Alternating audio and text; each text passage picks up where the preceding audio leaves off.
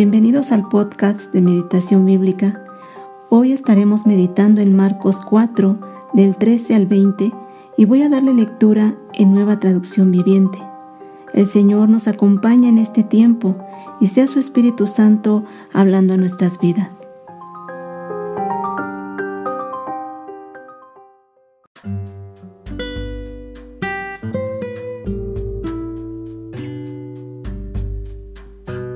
Luego Jesús le dijo, si no pueden entender el significado de esta parábola, ¿cómo entenderán las demás parábolas?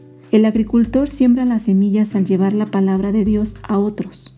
Las semillas que cayeron en el camino representan a los que oyen el mensaje, pero enseguida viene Satanás y lo quita. Las semillas sobre la tierra rocosa representan a los que oyen el mensaje y de inmediato lo reciben con alegría pero como no tienen raíces profundas, no duran mucho. En cuanto tienen problemas o son perseguidos por creer la palabra de Dios, caen. Las semillas que cayeron entre los espinos representan a los que oyen la palabra de Dios, pero muy pronto el mensaje queda desplazado por las preocupaciones de esta vida, el atractivo de la riqueza y el deseo por otras cosas, así que no se produce ningún fruto, y las semillas que cayeron en la buena tierra representan a los que oyen y aceptan la palabra de Dios y producen una cosecha 30, 60 y hasta 100 veces más numerosa de lo que se había sembrado. El pasaje de hoy es la explicación de la parábola de los versos anteriores. Y primeramente vamos a ver un contexto de la parábola del sembrador.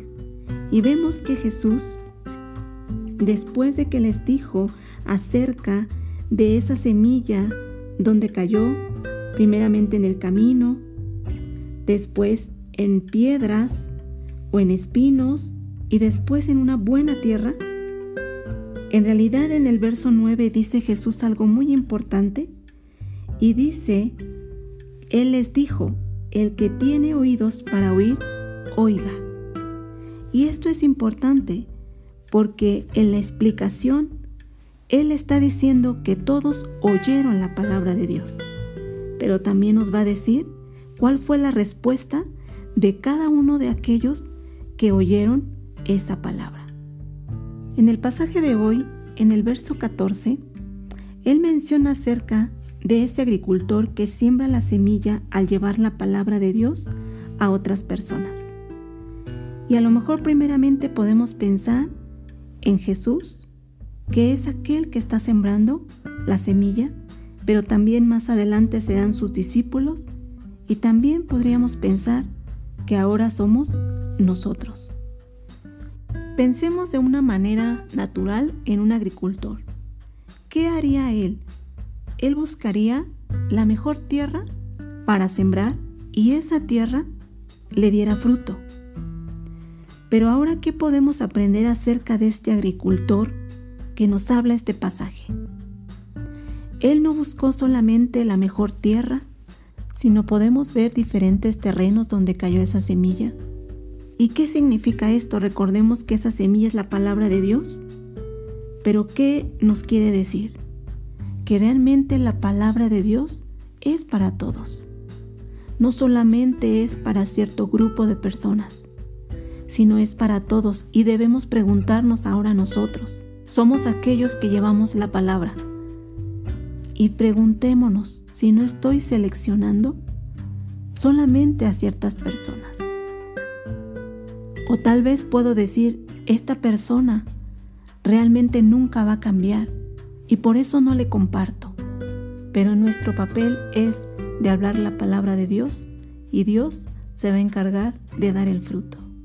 Una enseñanza más que podemos ver dentro de este capítulo es que podemos ver los grupos de personas que están escuchando esta parábola y son los fariseos, la multitud y los discípulos.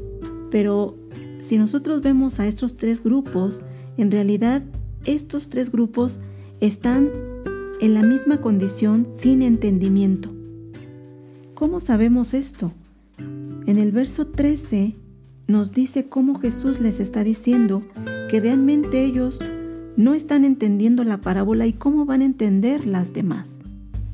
Entonces vemos que estaban de la misma manera. Pero ¿qué hace la diferencia? Nos dice el verso 10 que cuando Jesús estaba solo, ellos le preguntaron acerca de lo que significaba la parábola. Yo creo que eso es la diferencia de los discípulos.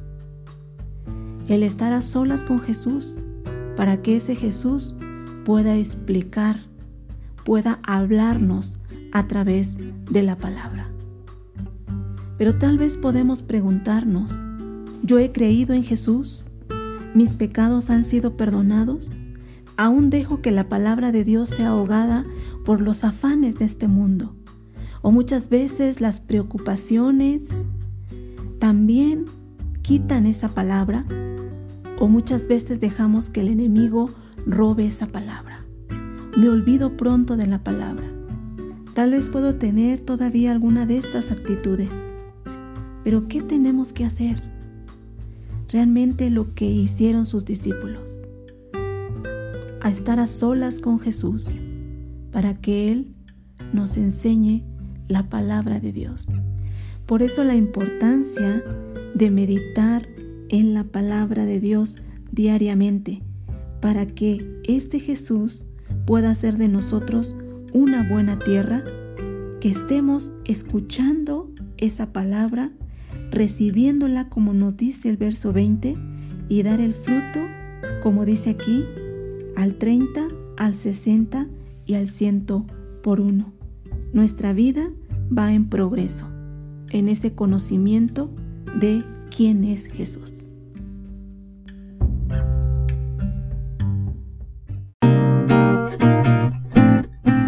Recuerda que puedes visitar nuestra página web www.meditacionbiblica.com. En YouTube, Meditación Bíblica Internacional. En Facebook, Ministerio de Meditación Bíblica. Instagram, Meditación Bíblica.